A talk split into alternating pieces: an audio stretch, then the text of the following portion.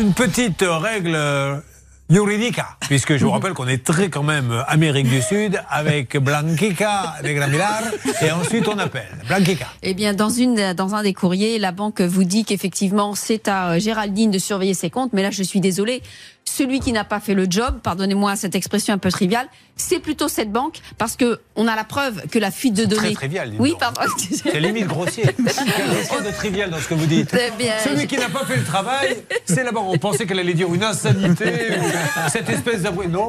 Oh ben, je m'appelle Blanche de Massachose. Alors, alors allez-y.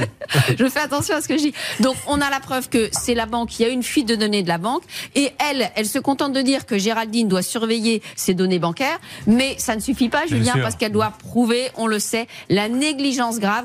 Et quand bien même il y a des décisions récentes qui ont été rendues, quand bien même Géraldine aurait été victime de phishing, ce qui n'est pas démontré, eh bien la banque doit quand même rembourser parce que ça ne permet pas de prouver la négligence grave.